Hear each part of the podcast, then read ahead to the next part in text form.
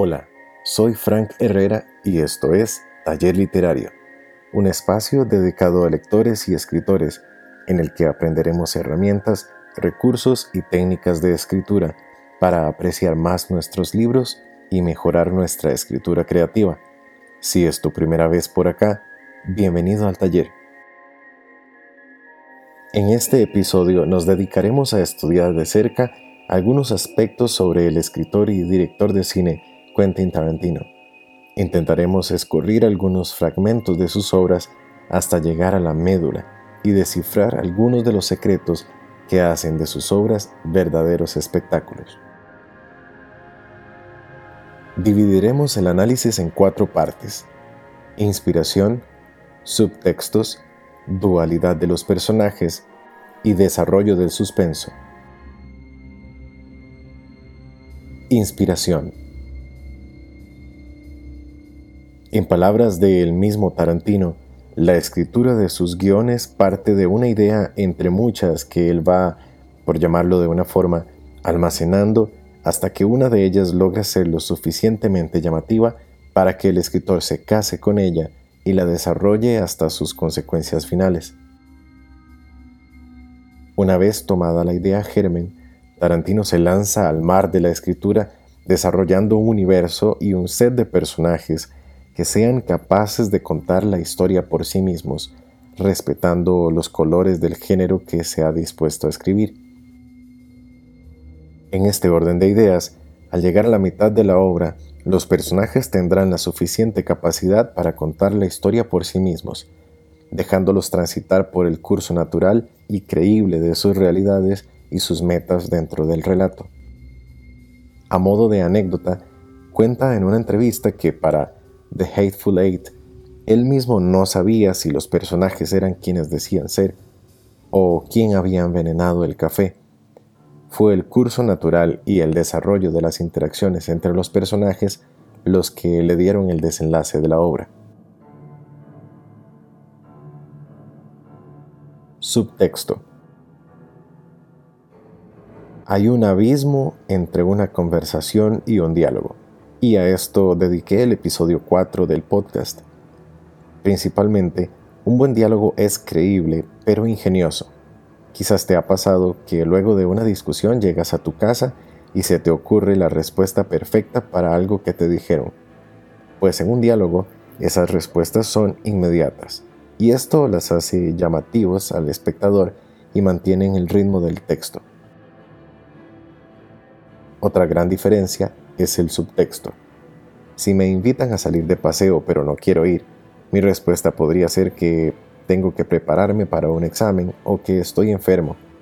Aunque la verdad, que es justamente el subtexto, es que no quiero ir, independientemente si mi interlocutor intuye o no mi intención de mentir para zafar del compromiso. En esto, Quentin es un maestro.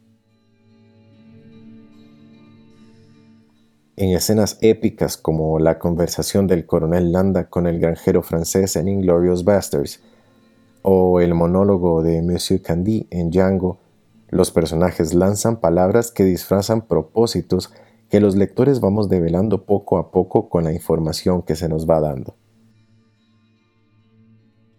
Otra destreza de Tarantino está en jugar entre intenciones diametralmente distintas de dos personajes enfrascados en un diálogo ocultando aún mejor el subtexto.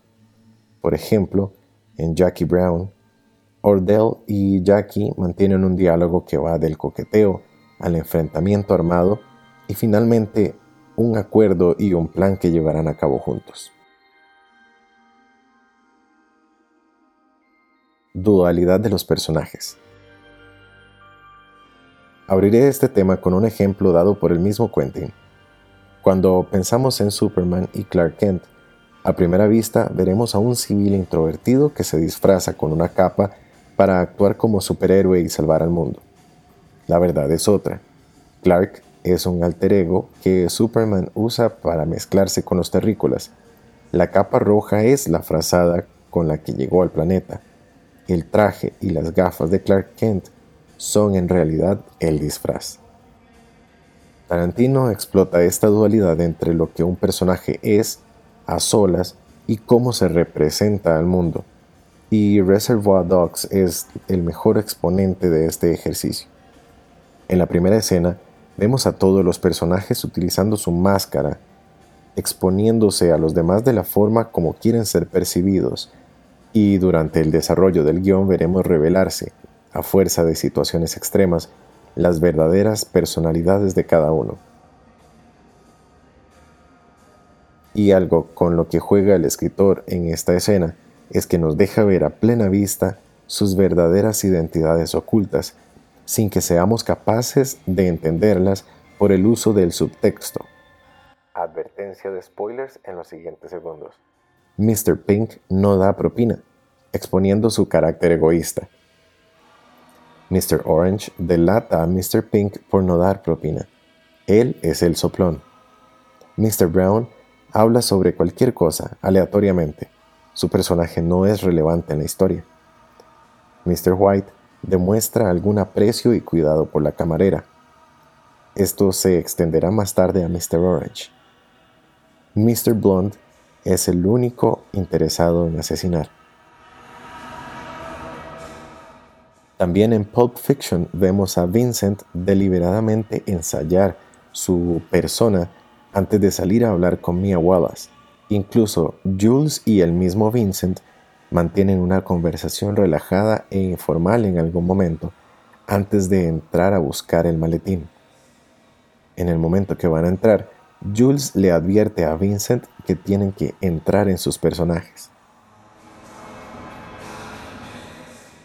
Finalmente, en Death Proof, Arlene y Shanna hablan sobre lo que significa tener una amiga famosa, Jungle Julia, quien viaja en el mismo automóvil. Incluso bromean gritando cada vez que ven una valla publicitaria con la fotografía de su amiga. Julia intenta cansarse del juego, pero notamos cómo ella realmente disfruta de su fama y del papel que ella juega ante el público mientras mantiene una relación íntima y de confianza con sus amigas. Desarrollo del suspenso. No hace falta abundar demasiado en que las obras de Tarantino fluyen hacia desenlaces de alta violencia. Eso no hace que el guion sea acelerado o vertiginoso, todo lo contrario. Quentin alarga sus escenas estirando los diálogos todo lo posible, como si quisiera tatuarnos con la atención. Otro gran director, Albert Hitchcock, utilizaba lo que él llamó la teoría de la bomba. En una escena donde dos personajes hablan sobre béisbol en una mesa bajo la cual hay una bomba de tiempo, la bomba explota y los espectadores tendrán una sorpresa de 10 segundos, porque el desastre es inesperado. Contrariamente, si dejamos que el lector sepa que hay una bomba bajo la mesa, y los personajes hablan sobre béisbol o el clima, el lector sabe que una tragedia está por ocurrir y se desesperará por anticipación. Es esa misma anticipación la que crea el tipo de suspenso duradero y memorable que encontramos en los guiones de Tarantino. Todo el tiempo que se toma Elliot Driver disfrazada de enfermera en el cuarto de la novia es un clásico ejemplo de esta técnica. Como lectores, estamos sentados ante esa escena terrible con la total impotencia de ver a la novia en estado de coma sin poder reaccionar a las inevitables intenciones de él.